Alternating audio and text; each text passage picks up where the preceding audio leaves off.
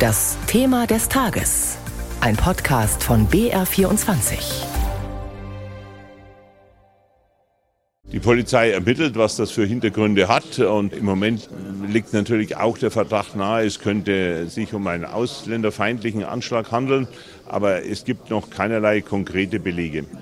Das sagt Bayerns Innenminister Joachim Herrmann zu den Brandanschlägen im niederbayerischen Markelkofen auf einer Unterkunft für ukrainische Flüchtlinge im Landkreis Dingolfing. Innerhalb von zwei Tagen ist zweimal versucht worden, dort ein leeres Flüchtlingszelt in Brand zu stecken, obwohl ein Sicherheitsdienst vor Ort war. Unsere Reporterin Sarah Beham mit Einzelheiten angekokelte, zerstörte Zeltplanen und ein verrußter Holzboden.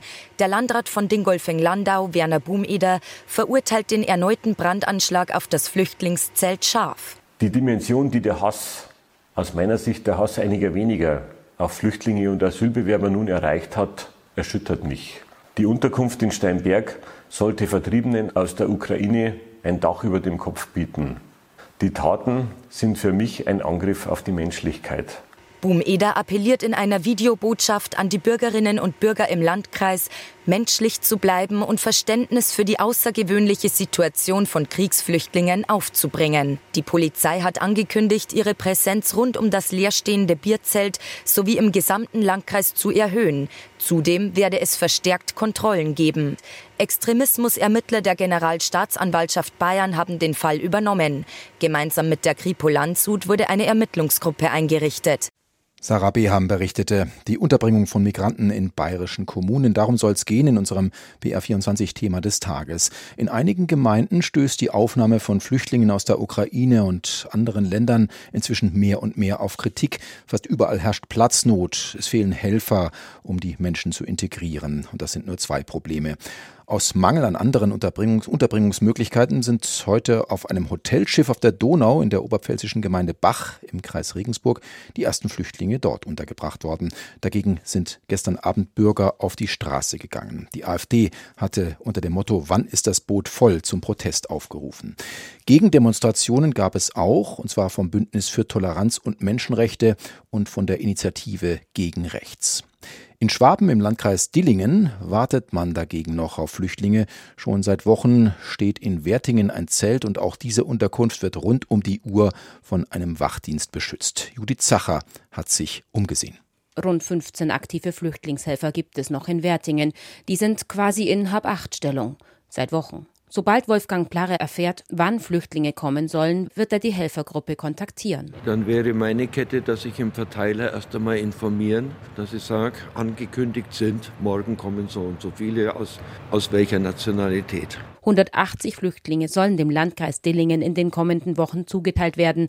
Dazu kommen wöchentlich 20 bis 25 Geflüchtete aus anderen Nationen. Um die alle unterbringen zu können, hat Landrat Markus Müller die Halle aufstellen lassen.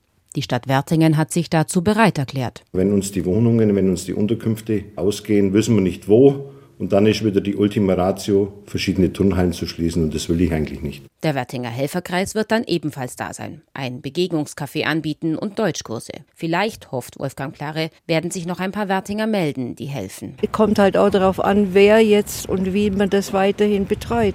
Ich glaube, dass es in Wertingen wird es herzlich aufgenommen. Das glaube ich ganz sicher. Man hat halt Angst um die Kinder, man weiß ja nie, wer was kommt wie viele kommen. Man will die Kinder nicht mehr so abends rauslassen alleine. Gemischte Gefühle bei den Menschen in Wertingen im Landkreis Dillingen im Beitrag von Judith Zacher. Viele Kommunen in Bayern fühlen sich alleingelassen mit der Versorgung und der Unterbringung der Flüchtlinge. Die Frage stellt sich, was die bayerische Staatsregierung tatsächlich tut für diese Gemeinden. Regina Kirschnau aus unserer Redaktion Landespolitik hat darüber mit dem Innenminister gesprochen. Hermann sieht in der jetzigen Situation vor allem den Bund in der Pflicht. Es ist nicht verständlich, dass die Bundesregierung immer noch über die hinaus, die ohnehin schon äh, bei uns da sind, ständig noch äh, unnötig freiwillig äh, erklärt, noch weitere Flüchtlinge aufnehmen zu wollen.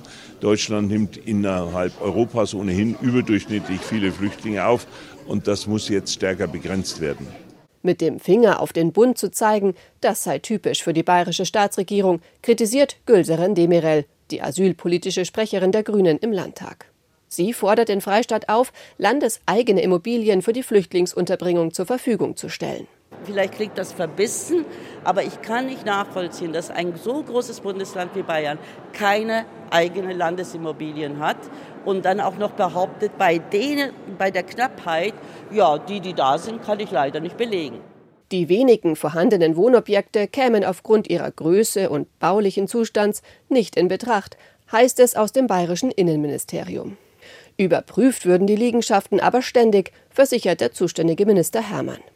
Die AfD im Landtag verfolgt einen ganz anderen Ansatz. Statt immer neue Unterkünfte zu schaffen, müsse die Staatsregierung konsequenter abschieben, sagt AfD-Fraktionschef Ulrich Singer.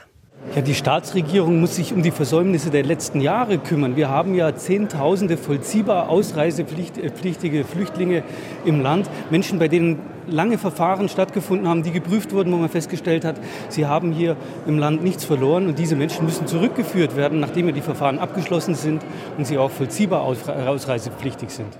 Auch die SPD will dafür sorgen, dass in den vorhandenen Unterkünften wieder Plätze frei werden für Neuankömmlinge. Allerdings nicht durch Abschiebung, sondern durch Integration. Und dafür sei der Freistaat zuständig, erklärt SPD-Abgeordnete Alexandra Hirsemann. Natürlich geht es um Integrationskurse, um die Zulassung von Arbeitserlaubnissen, denn die Flüchtlinge, die arbeiten dürfen, müssen auch nicht mehr in zentralen Unterkünften wohnen. Die können versuchen, zumindest kleine Wohnungen auf dem allgemeinen freien äh, Markt zu bekommen. Asylbewerber in Arbeit zu bringen, da sieht Alexander Holt ebenfalls noch Luft nach oben.